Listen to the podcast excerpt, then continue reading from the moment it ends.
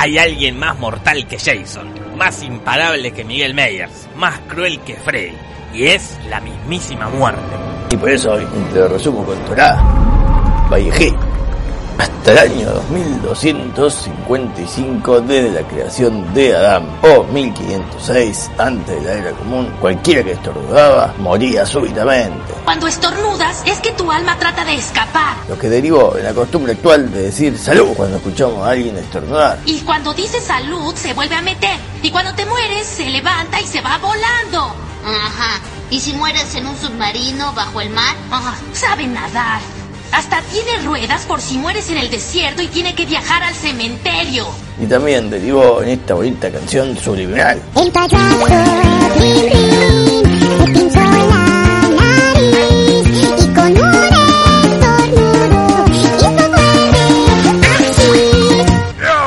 Que la fuerza la acompañe, el payaso Plim Plim. Y para la muerte todo marchaba relativamente fácil en su trabajo hasta que llegó Jacob. No contaban con mi astucia. y le arruinó la festichola porque a sus 147 años le imploró a Dios que antes de morir una persona pudiese pasar un tiempo enferma, lo que le daría tiempo para revisar y ordenar sus asuntos, bendecir y ver a su familia por última vez y por sobre todas las cosas distribuir su fortuna entre sus herederos. Claro que sí, dinero. Tú sabes que el dinero no es todo en el dinero. Como Dios le había concedido su pedido, Jacob se encontraba enfermo en su lecho de muerte, lo que le permitió hacer unas cuantas cositas antes de morir. Excelente. Todo está saliendo muy bien. Primero le pidió a su hijo Joseph, el virrey de Egipto, que lo entierre fuera de Egipto, en la cueva donde estaba su esposa menos querida Lea y el resto de sus ancestros. Para asegurarse de eso, lo obligó a jurar, haciéndole poner su mano en su entrepierna. Soy elegante. ¡Qué asqueroso! Pero bueno, la circuncisión era la única mitzvah disponible en la época con la cual poder fiarse y jurar. Y al que no le gusta, que se joda. Y luego pidió ver a sus nietos egipcios, Efraim y Menashe, para bendecirlos y también para revelarles uno de los secretos más polémicos de la historia bíblica. Yo soy tu padre. Eso no es cierto. Porque claro, ellos dos iban a nacer, en verdad, de su esposa.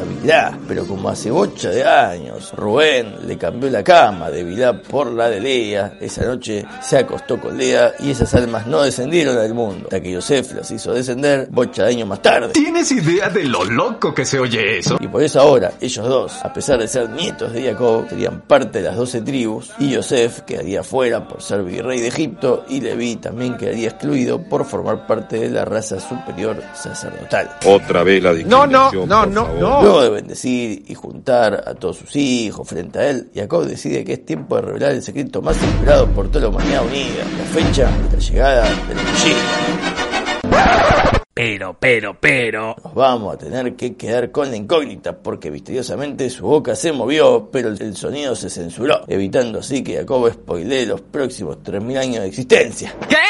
Buah, ¿es una broma? No sé, chicos, es injusto, pero es lo que dice ahí. Va, pero tranca, tranca, porque no todo fue censurado. ¡Qué bien! Y Jacob pudo filtrar bastante datos confidenciales y otros no tan confidenciales, algunos acontecimientos futurísticos y otros no tan futurísticos, y además reveló que Rubén no es su verdadero primogénito. Es una broma, ¿verdad? A ver, a ver, ¿qué pasó?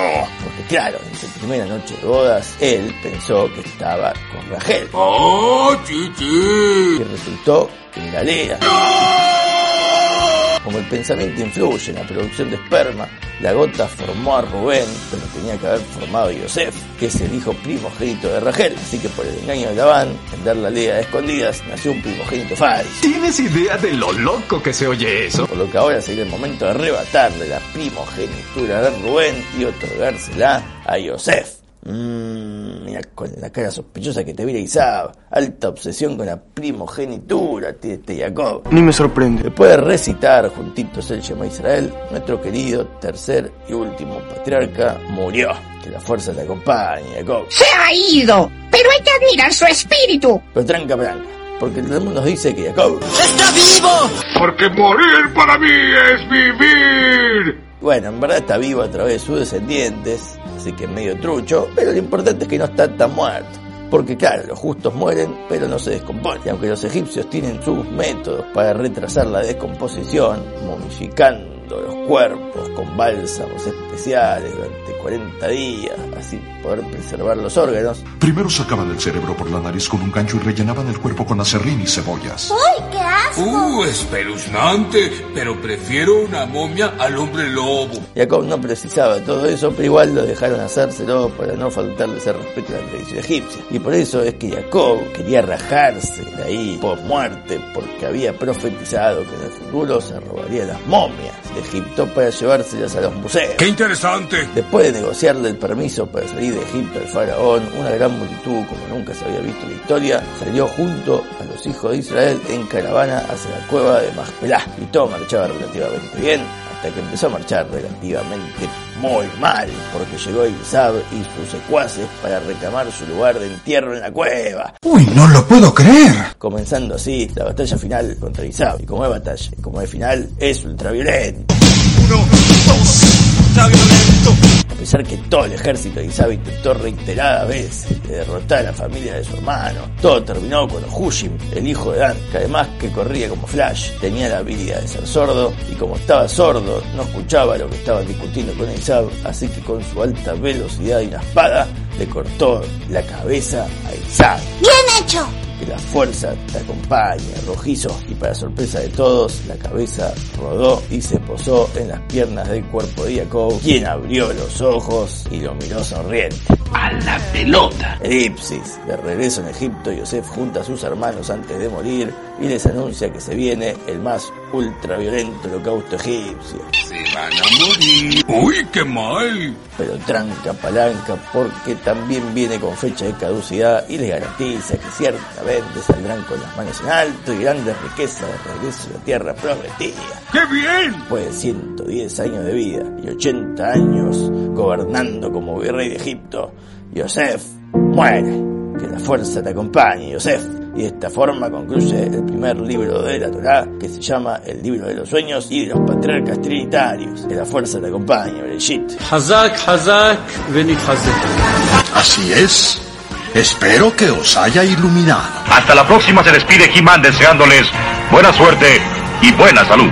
Chau, chau, chau, chau. Muy buena la semana. Adiós.